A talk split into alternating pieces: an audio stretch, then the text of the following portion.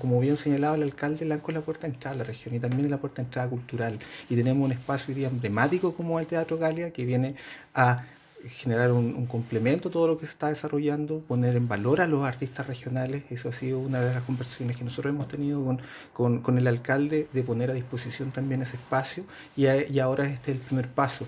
Sabemos que desde la administración pública los recursos son escasos y la necesidad es infinita, entonces por lo tanto todo esfuerzo de ambas partes se valora, así que estamos en, en ese trabajo en el territorio.